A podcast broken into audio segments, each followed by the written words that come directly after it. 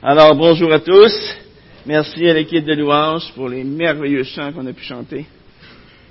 Est-ce que c'est vrai que notre maison n'est pas ici-bas? Est-ce que c'est vrai qu'on est des étrangers sur toute la terre? C'est ce que la parole de Dieu nous dit. Hein? Même si on ne se sent pas étranger, et même si on a une maison ici-bas. Mais notre vraie maison n'est pas ici-bas. Notre vraie maison est dans la présence de Jésus pour l'éternité. Là il est en train de nous préparer des demeures. J'aimerais vous inviter à tourner avec moi dans Acte 11 ce matin, mais avant de tourner dans Acte 11, on va, on va prier ensemble. Père éternel, merci. Merci pour ta présence rassurante au milieu de nous. Merci parce que c'est toi qui nous tiens dans ta main. Et ta parole nous dit que tu connais tes brebis et que personne ne les ravira de ta main. Seigneur, comme c'est bon de se savoir dans ta main, malgré les luttes, malgré les combats, malgré les douleurs, malgré la maladie, malgré la mort auquel on a à faire face. On sait que lorsqu'on va traverser la vallée de l'ombre de la mort, eh bien, on ne craindra aucun mal, parce que toi, tu être avec nous. Seigneur, merci pour ta parole ce matin qu'on va étudier ensemble. Et Seigneur, je te prie afin qu'on puisse euh, en retirer quelque chose. Retourner à la maison avec quelque chose à digérer, à assimiler, Seigneur, on ne veut pas que cette parole tombe lettre morte. On ne veut pas s'attacher à la personne qui est en avant, qui prêche, mais à celui qui est l'auteur de ta parole, à toi. On ne veut pas regarder à l'homme ce matin. On veut regarder uniquement toi. Parce que si on regarde à l'homme, on va être déçu. On en est convaincu. Mais si on regarde à toi, on ne sera jamais déçu. Seigneur, bénis ta parole dans nos cœurs ce matin. Au nom de Jésus. Amen.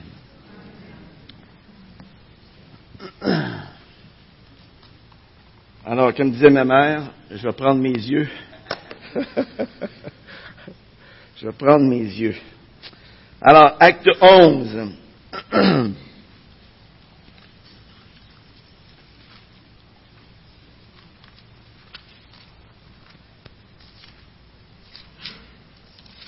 Mais avant d'aller dans Acte 11, j'aurais quand même une question à vous poser. Avez-vous déjà fait quelque chose dans votre vie où vous saviez que ça ne serait pas bien compris par les personnes de votre entourage?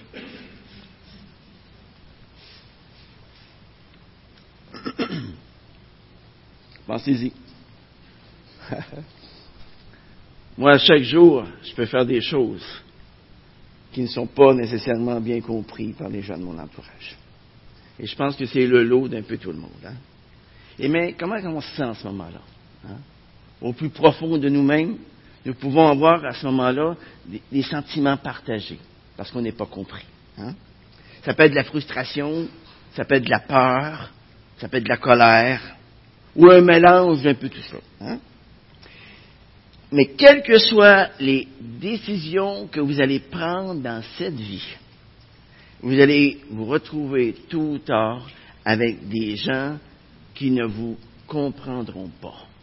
Ça fait partie de la vie. Et ça, c'est ce qui semble être arrivé à l'apôtre Pierre dans le texte que nous allons lire maintenant, dans Acte 11, versets 1 jusqu'à 18. Alors, acte 11, verset 1.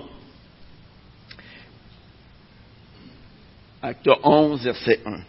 Les apôtres et les frères qui étaient dans la Judée apprirent que les païens avaient aussi reçu la parole de Dieu.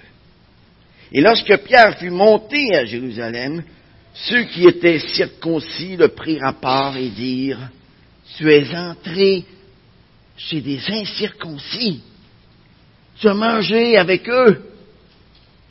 Alors Pierre se mit à leur faire un exposé suivi. Il dit, j'étais dans la ville de Jaffa, et je priais. Lorsqu'en extase, j'eus une vision, un objet semblable à une grande nappe, attaché par les quatre coins, descendait et s'abaissait du ciel et venait jusqu'à moi. En l'examinant avec attention, j'ai vu les quadrupèdes de la terre, les bêtes sauvages, les reptiles et les oiseaux du ciel. J'ai entendu aussi une voix qui me disait, Lève-toi, Pierre, tue et mange. Mais je dis, Non, Seigneur, car jamais rien de souillé ou d'impur n'est entré dans ma bouche. Et pour la seconde fois, du ciel la voix reprit, ce que Dieu a déclaré pur, ne le regarde pas comme souillé. Cela se produisit jusqu'à trois fois.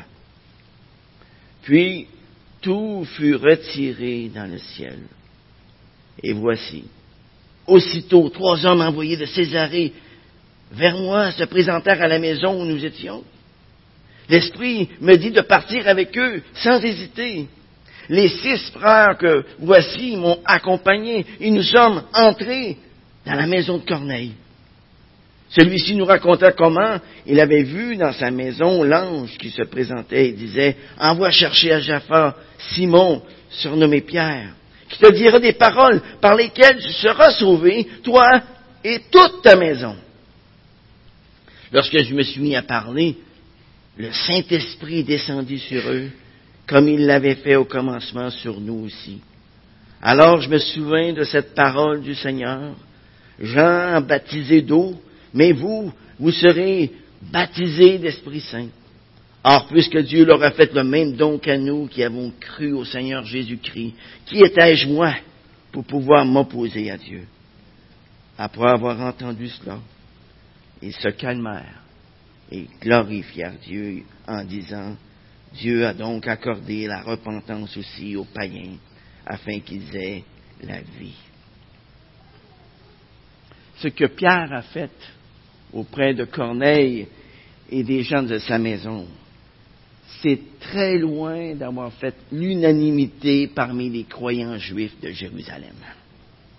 Mais pour Luc, l'écrivain du livre des Actes, la nouvelle de la conversion de Corneille, des gens de sa maison, est si importante que, poussé par le Saint-Esprit, il rapporte à nouveau tout le récit de la conversion de Corneille et des gens de sa maison.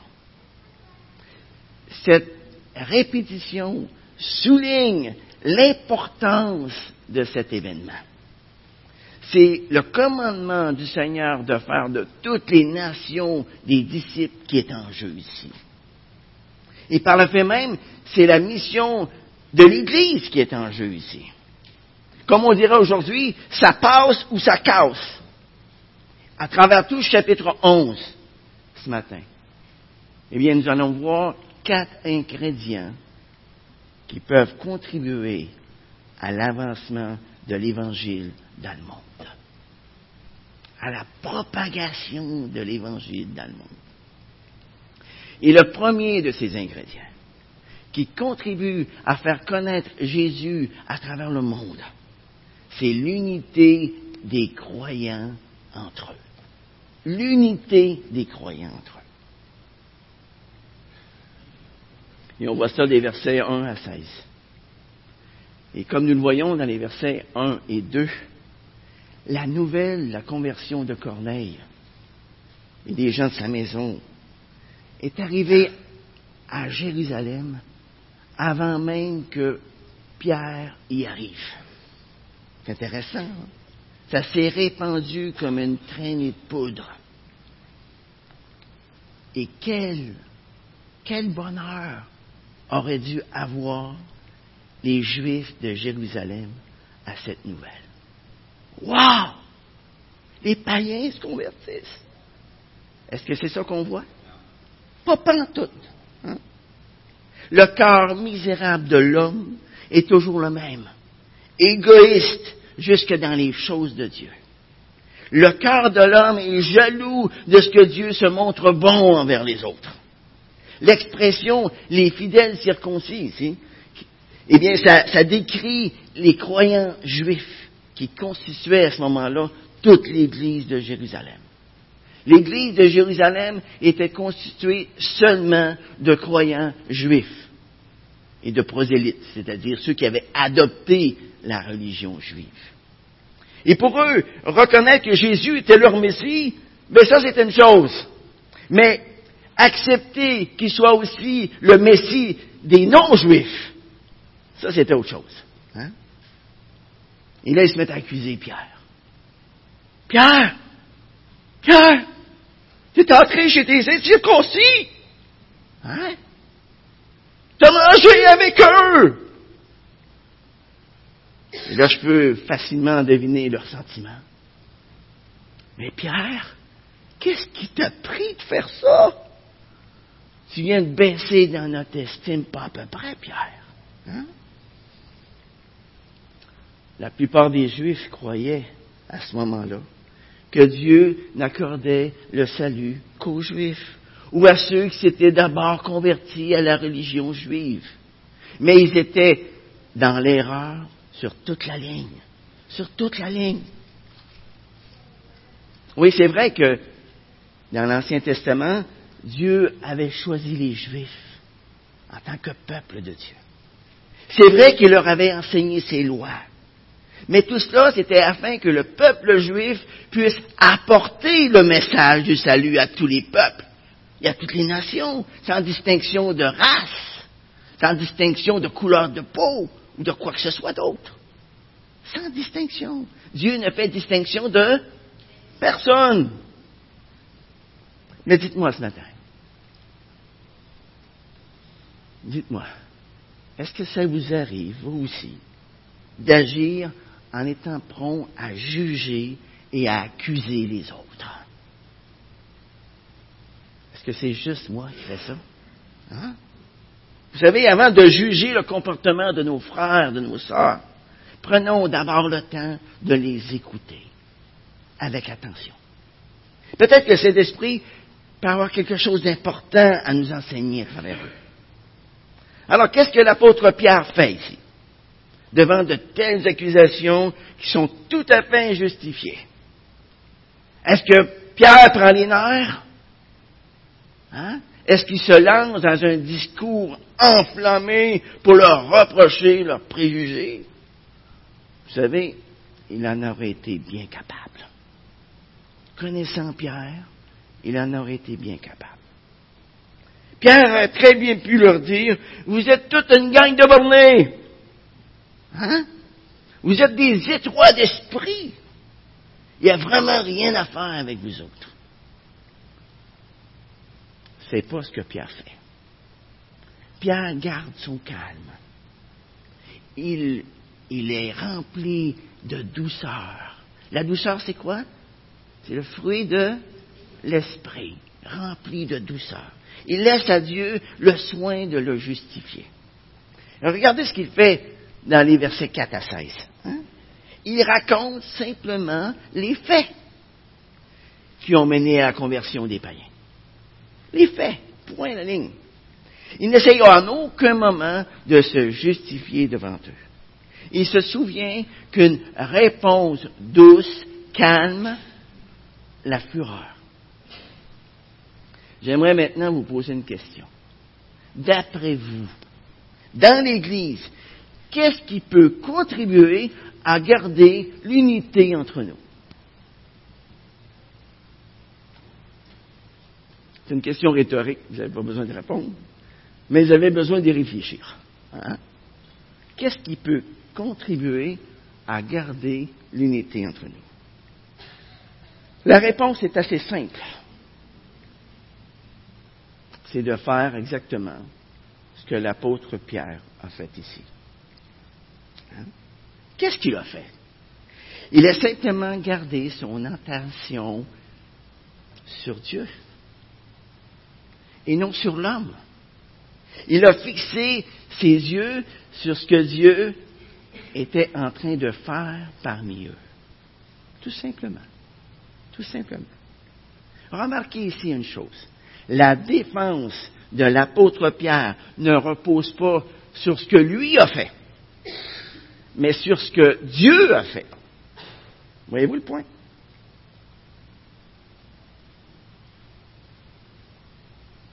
Et si Dieu n'établit aucune distinction entre les Juifs et les non-Juifs, comment Pierre aurait-il pu en faire une? Tout était de Dieu dans cette œuvre du salut.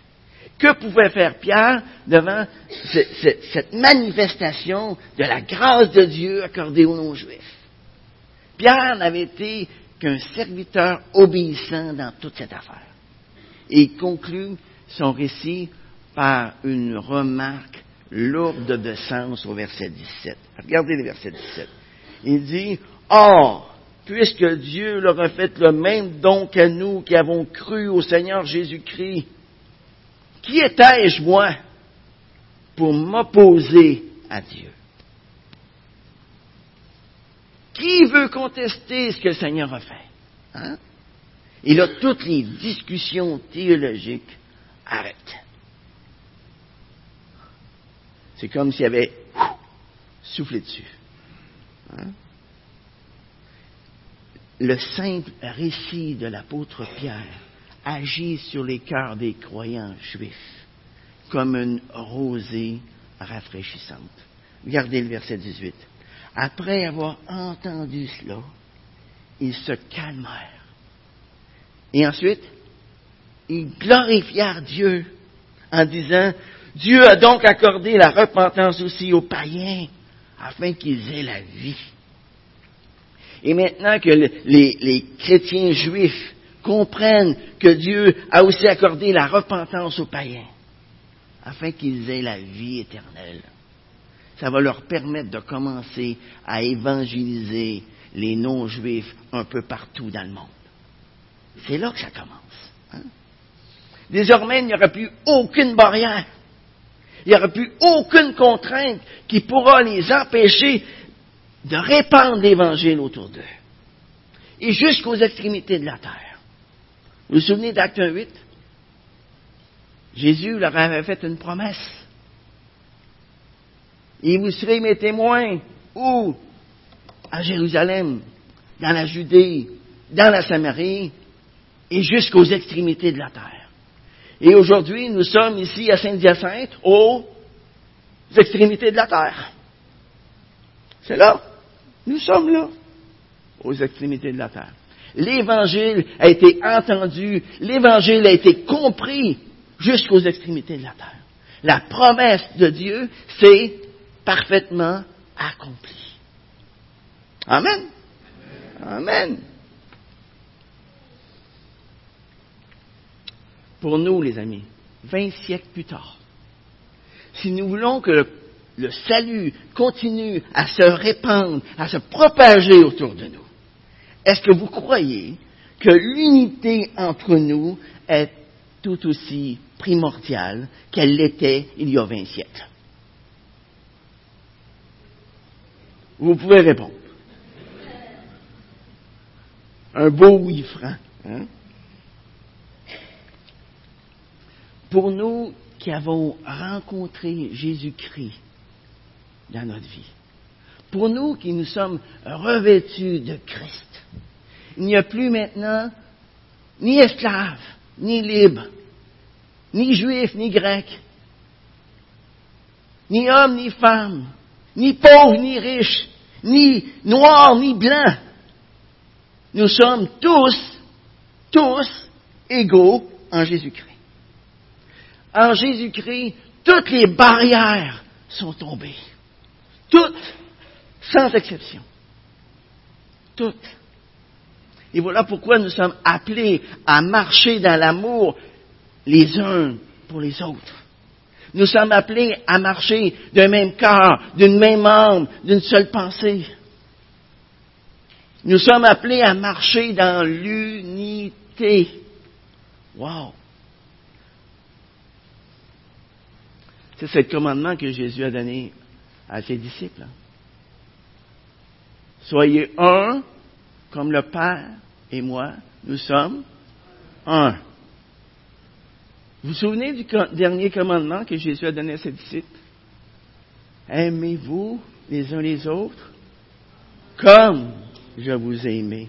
Aimez-vous les uns les autres. Voyez-vous, c'est un amour sacrificiel. C'est pas aimer parce que Tu me plais parce que je te trouve beau, je te trouve belle, parce que tu es intelligente. C'est un amour sacrificiel. À ceci, il va rajouter, à ceci, tous connaîtront que vous êtes mes disciples si vous avez de l'amour les uns pour les autres.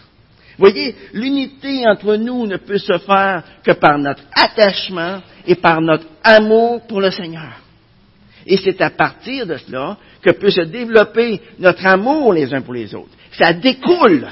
Si j'aime pas Dieu, que je ne vois pas, comment est-ce que je peux aimer les hommes que je vois?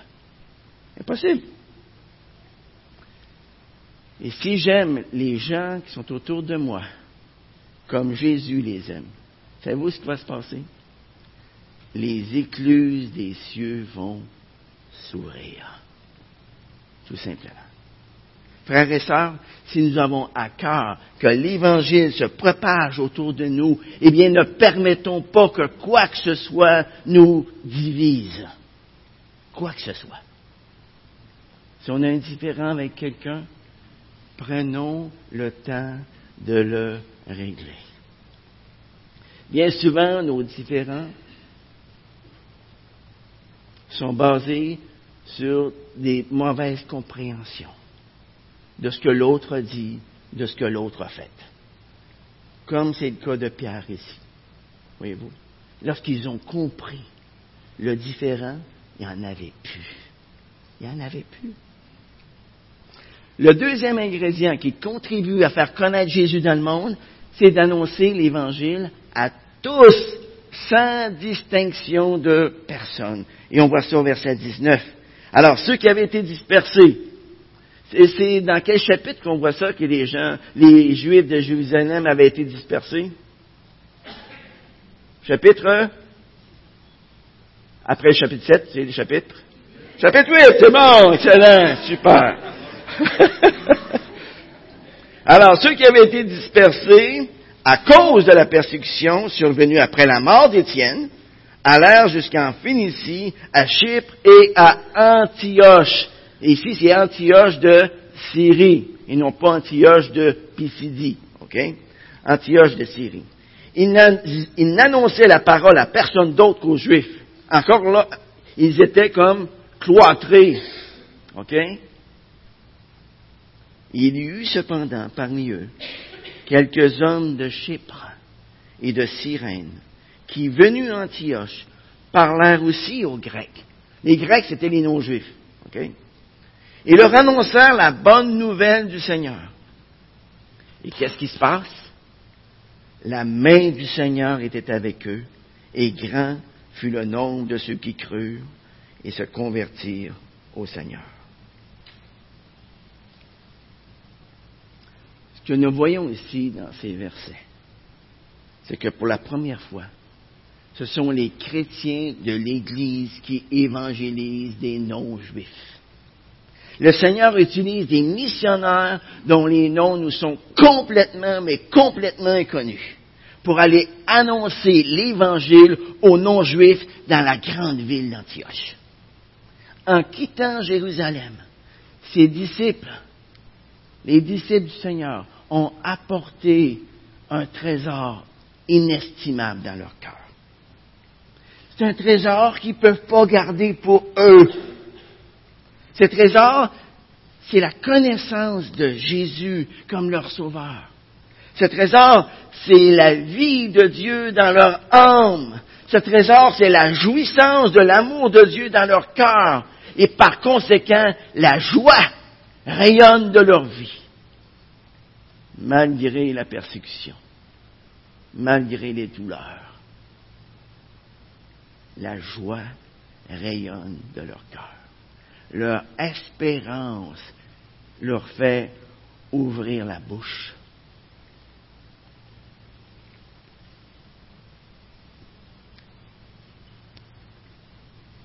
Vous savez, lorsqu'on a un tel trésor dans nos cœurs, on ne peut pas le garder pour soi. C'est impossible. Ça déborde. Mais en plus, ce qui est intéressant avec ce trésor-là, c'est qu'on peut le partager constamment. Hein? On peut le partager avec un paquet de monde sans s'appauvrir. C'est comme un miracle. Hein? Moi, je prends mon portefeuille, et je commence à donner des, 20 dollars à tout le monde, je peux vous le dire tout de suite, je n'en donnerai pas grand monde. Hmm? Mais si j'annonce l'Évangile, ben, je pourrais l'annoncer toute la journée, puis je ne m'appauvrirai pas. C'est intéressant quand même. Partout où Dieu nous place dans ce monde, à quoi il nous convie, à quoi il nous invite Il nous invite à être le sel de la terre. Il nous invite à être la lumière du monde.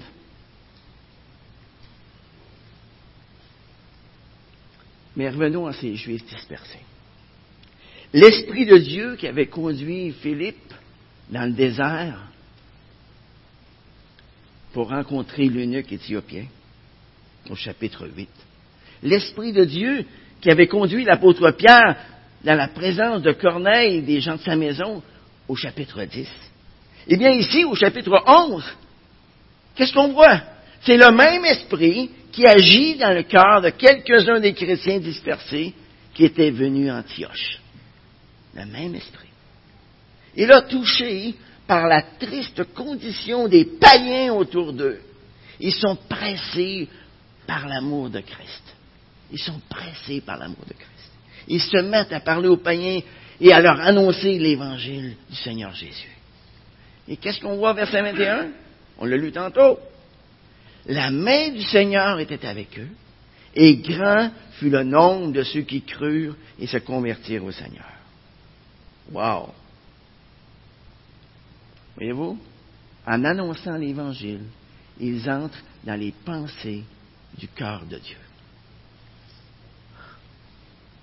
Le Seigneur agit avec puissance dans les cœurs de ceux qui écoutent la parole.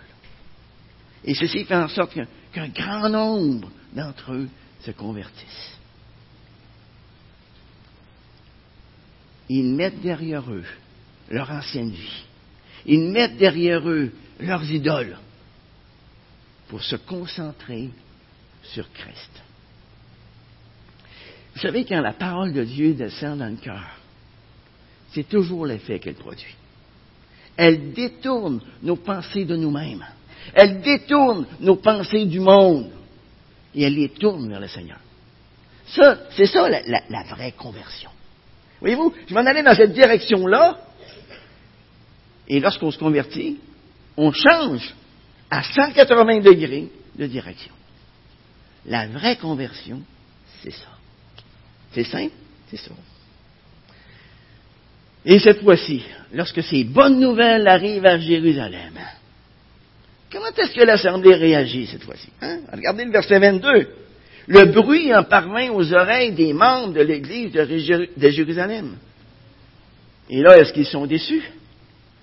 Non. Ils envoyèrent Barnabas jusqu'à Antioche. Voyez, l'Église ici se montre généreuse. Elle assume ses responsabilités. Elle envoie à Antioche l'un de ses meilleurs hommes, Barnabas. Le choix de ce représentant de l'Église de Jérusalem est vraiment capital ici envoyer quelqu'un d'extrêmement légaliste aurait eu pour un effet vraiment désastreux pour l'avenir de l'Église dans le monde. Barnabas est un choix judicieux pour plusieurs raisons. Barnabas est vraiment l'homme de la situation. Pourquoi? Mais ben, il habite tout proche. C'est un citoyen de Chypre qui était tout proche d'Antioche. Hein? Et ceci fait en sorte que les croyants d'Antioche ne le considèrent pas comme un étranger, mais ils le considèrent comme un des leurs. En plus, Barnabas, quel type d'homme qu'il est? C'est un homme généreux. C'est un homme bienveillant. C'est un homme qui est plein de délicatesse envers les autres. Et en plus de tout cela, Barnabas a un cœur désintéressé, tout entier au Seigneur. Il sait soutenir les âmes. Il sait les encourager lorsqu'ils passent par l'épreuve. La parole de Dieu nous dit qu'il était un homme de bien, plein d'Esprit Saint et de foi. C'est ce qu'on voit au verset 24. Sa foi faisait en sorte qu'il s'attendait à Dieu. Qu'il mettait toute sa confiance en Dieu. Il était complètement dépendant de Dieu. Et que fait cet homme? Lorsqu'il voit la, réalité, toute l'étendue de l'œuvre de la grâce de Dieu chez les convertis d'Antioche? Et on le voit au verset 23. Hein? Il a aussitôt une réaction de joie. Il est dans la joie. Wow! Il est fidèle à son, à son surnom de fils d'exhortation. Il exhorte les croyants à rester attachés au Seigneur Jésus de tout leur cœur. C'est ce qu'il fait.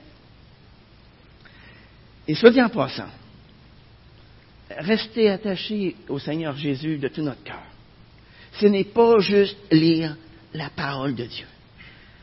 Ce n'est pas juste prier. Mais c'est aussi mettre en pratique ce qu'on y lit. Et c'est s'attendre à ce que Dieu agisse lorsqu'on prie. Le ministère de Barnabas Antioche est vraiment béni. Une grande foule de personnes sont ajoutées au Seigneur, c'est-à-dire qu'elles se convertissent et sont sauvées. Remarquez ici cette expression. Hein? Se convertissent au Seigneur, sont ajoutés au Seigneur. Ne sont pas ajoutés à une dénomination. Ne sont pas ajoutés à une église quelconque sont ajoutés à qui? Au Seigneur. Ils font partie de son peuple céleste. Ils sont membres de son corps. Un jour, je travaillais à Sem, un vendredi après-midi, et là, je parlais à un homme à propos de la foi en Jésus-Christ. Et au bout d'un certain temps, il m'a demandé euh, combien j'avais de disciples. me prenait probablement pour un gourou. Alors je l'ai regardé droit dans les yeux et je lui ai dit, par la grâce de Dieu, j'espère n'avoir aucun. Aucun. Moi, je suis mort pour personne. C'est Christ qui est mort pour que tu aies la vie. C'est pas moi. Mais revenons à Antioche étant donné que l'œuvre de Dieu grandit tellement en Antioche, Barnabas sent le besoin d'un collaborateur pour l'aider à son service. Il ne peut penser à personne d'autre de plus qualifié pour le travail que Saul, Saul de Tars. Et qu'est-ce que Barnabas fait? Il va le chercher à Tars. Il fait quand même un bon bout de chemin. Hein? Il n'y avait pas de train dans le temps. Là. Il faut qu'il marche un bon bout avant d'aller le chercher mais ça vaut la peine. Il se rend à Tars. Et là, il fait à Paul une offre qu'il ne peut pas refuser. Hmm? Et Saul revient avec lui à Antioche. Et pendant toute une année, ils participent tous les deux aux réunions d'église. Ils enseignent à une foule nombreuse, de plus en plus nombreuse. Ils affermissent les croyants. Ils annoncent l'Évangile. Saul et Barnabas savent très bien que le besoin le plus urgent de ces nouveaux chrétiens, c'est de se faire enseigner la parole de Dieu. On a besoin d'être nourri, nourri. On a besoin d'être dirigé dans la parole. Et c'est à ça qu'ils mettent leur temps et toute leur énergie pendant une année entière. Leur exemple est un exemple à suivre pour nous encore aujourd'hui. Nous tous ce matin, nous tous qui, appartenons au Seigneur Jésus, nous tous qui, qui côtoyons des gens de toutes sortes d'appartenances, eh bien, nous pouvons être nous aussi des missionnaires, des évangélistes pour eux. Pas vrai? Tous ceux qui connaissent ici nous pouvons être des missionnaires, des évangélistes là où Dieu nous a placés. Le troisième ingrédient qui contribue à faire connaître Jésus dans le monde, c'est de porter avec courage le nom de chrétien dans ce monde. On voit ça à la fin du verset 26. Ce fut à Antioche que pour la première fois, les disciples furent appelés chrétiens. J'aimerais juste vous faire souligner quelque chose ici. Ce n'est pas à Jérusalem que les Juifs ont été, que, les, croyants ont été appelés chrétiens. C'était Antioche, une église qui était composée de Juifs et de non-Juifs. Intéressant. L'œuvre merveilleuse du Saint-Esprit dans la vie d'Antioche fait en sorte que beaucoup de païens se détournent des idoles pour adorer le Dieu vivant et vrai. Et qu'est-ce que ces nouveaux convertis ont tous en commun? Hein? Est-ce que c'est la langue? Est-ce que c'est la culture? Est-ce que c'est la race? Non. Non. C'est l'amour qu'ils ont pour Christ qu'ils ont en commun. Hein? C'est tout ce qu'ils ont en commun. L'amour qu'ils ont pour Christ. Vous savez, l'amour de Christ, ça franchit toutes les barrières. Ça unit ensemble les gens de toute race, de toute nation, de tout peuple, de toute langue. Pas vrai? Le témoignage des chrétiens dans l'église d'Antioche a tout un effet. Et ça laisse personne indifférent. Et au verset 26, on voit que c'est à Antioche, dans une église composée de croyants juifs et de croyants non juifs, que pour la première fois, les croyants sont appelés chrétiens. C'est-à-dire ceux qui sont de Christ. C'est ça que ça veut dire, chrétien. Nous sommes de Christ. Hmm?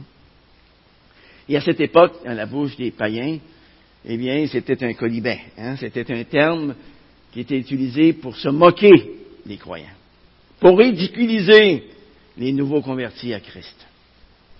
Mais être à Christ, appartenir à Christ, être un chrétien, est-ce qu'il y a, il peut y avoir sur cette terre un privilège aussi extraordinaire?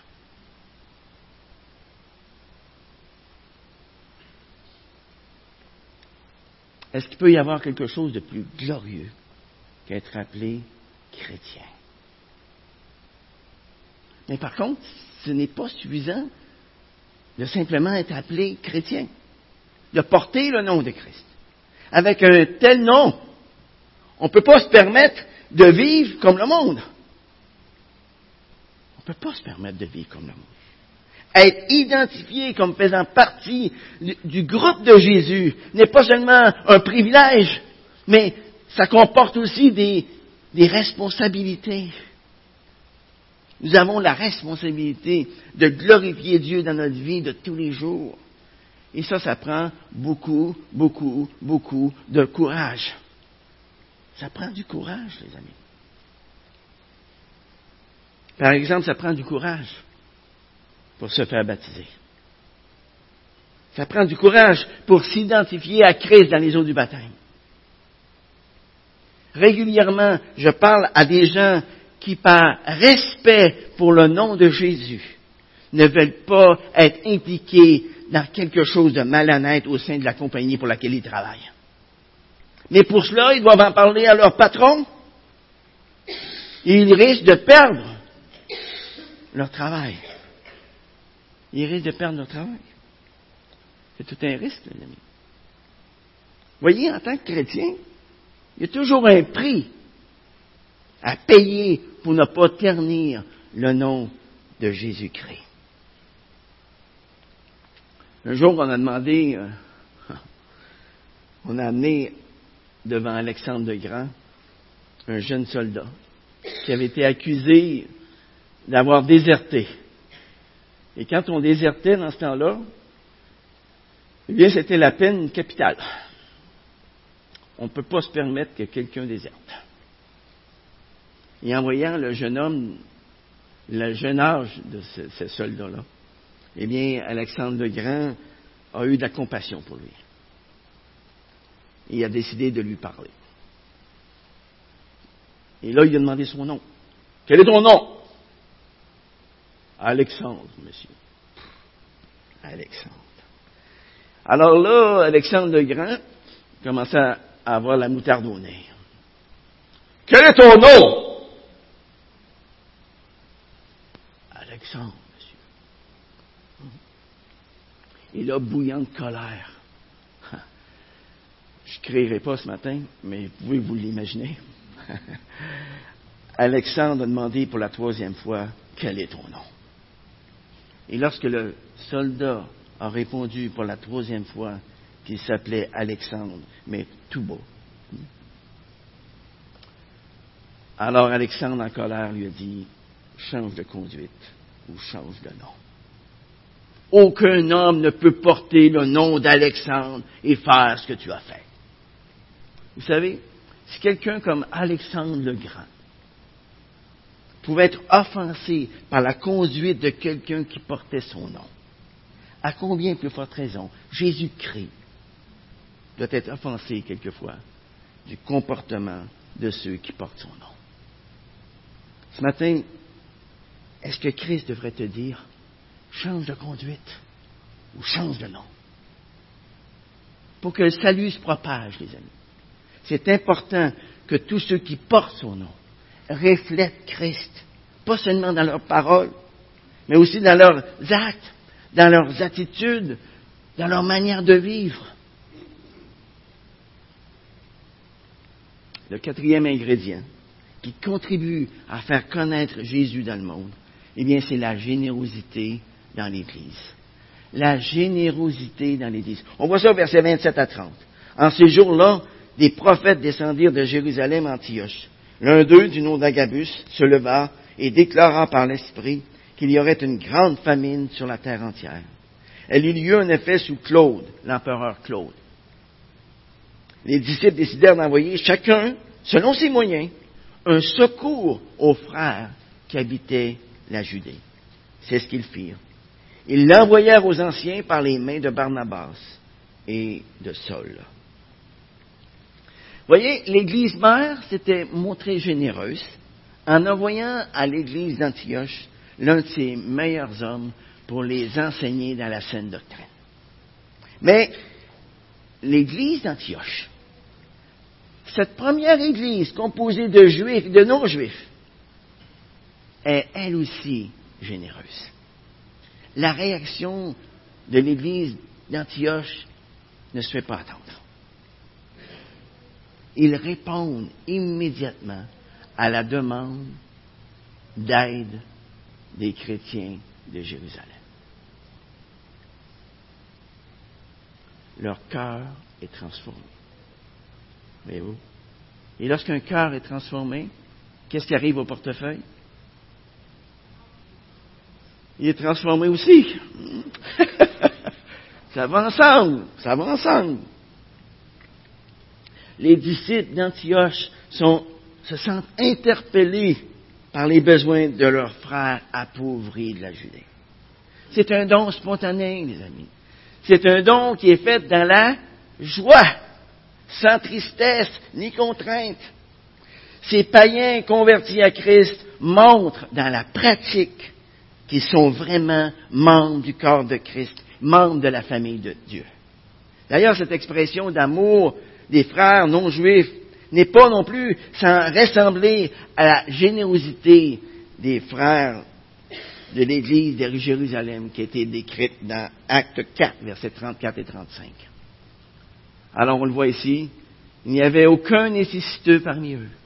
Tous ceux qui possédaient des champs des maisons les vendaient, apportaient le prix de ce qu'ils avaient vendu. Ils le déposaient aux pieds des apôtres. Ils en faisaient des distributions à chacun en fonction de ses besoins. Et pendant plusieurs siècles, eh bien, l'Église d'Antioche va continuer à jouer un rôle important. Et parmi tous les honneurs qui lui sont dus, il y a le fait que c'est à Antioche que pour la première fois, les croyants, les disciples furent appelés chrétiens. Il y a aussi le fait que Barnabas, l'apôtre Paul, en ont été les pasteurs. Et c'est aussi de là que l'Esprit les a appelés à commencer leur voyage missionnaire. Question maintenant, de conclusion, je termine. Et nous, les amis, sommes-nous généreux envers les perdus de ce monde? Sommes-nous généreux envers nos frères et nos sœurs dans la foi? En tant qu'Église, amis, voyez, on soutient des missionnaires depuis des années. Et nous avons mis en place depuis une douzaine d'années un ministère envers les plus démunis. Il y a aussi des personnes qui, de façon volontaire, poussées par le Saint-Esprit, se montrent généreuses, généreuses de leur temps, de leur argent, de leur énergie, pour aider ceux qui sont dans le besoin. La question est celle-ci. Est-ce que nous pourrions faire plus? La réponse est assez simple. Est-ce qu'on m'entend toujours? Oui. C'est bon. Est-ce qu'on pourrait faire plus? Eh il revient à chacun d'entre nous, mes amis, devant le Seigneur, de répondre à cette question. Hein? Pensez-y. Comment s'exprime votre générosité? Est-ce que ton cœur est suffisamment large, suffisamment passionné de Jésus-Christ pour parler de lui à n'importe qui? Es-tu heureux d'être identifié à Christ ce matin? Hein? Es-tu heureux de porter le merveilleux nom de chrétien?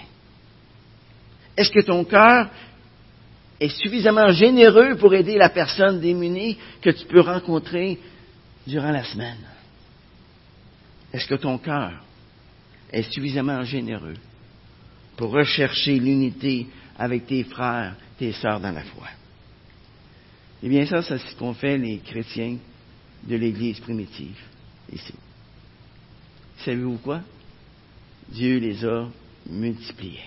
Les a multipliés. Est-ce que vous croyez que Dieu peut faire exactement la même chose avec nous ici à Saint-Hyacinthe, dans cette Église? Vous savez, Dieu ne change pas d'un iota. Dieu ne, ne change pas. En lui, il n'y a aucune ombre de variation. Hein? Alors la réponse est que non seulement il peut le faire, mais il veut le faire. Le défi que Dieu place devant nous ce matin à travers ce passage peut se résumer en quatre mots. Unité, évangélisation, courage et générosité. Voilà quatre ingrédients qui peuvent contribuer à la propagation de l'évangile de Jésus-Christ dans ce monde. Quatre ingrédients. Qu'on puisse s'en souvenir, les amis. Alors prions. Prions ensemble. Père éternel, merci. Merci pour ta parole ce matin. Merci parce que toi, tu nous as aimés. Tu nous as aimés à tel point que tu es venu mourir pour chacun d'entre nous. Seigneur, tu t'es montré tellement généreux à notre égard, tellement conciliant. On ne peut pas faire autrement que d'être généreux et conciliant envers les autres. Seigneur, on veut apprendre de toi. On veut que tu sois notre modèle. On veut fixer nos yeux, Seigneur Dieu, uniquement sur toi. Et non pas sur la chair et le sang, mais sur toi. Seigneur, apprends-nous à le faire durant la semaine, alors que nous sommes éloignés les uns des autres sachant que toi, tu es là à côté de nous. Apprends-nous, Seigneur Dieu, à être généreux, à rechercher l'unité les uns avec les autres, à aimer les autres, à évangéliser ceux qui ne te connaissent pas. Seigneur, merci. Merci pour ce passage de ce matin qui nous rappelle ces choses. Que ton nom, Seigneur, soit glorifié à travers nos vies durant toute cette semaine. Au nom de Jésus. Amen.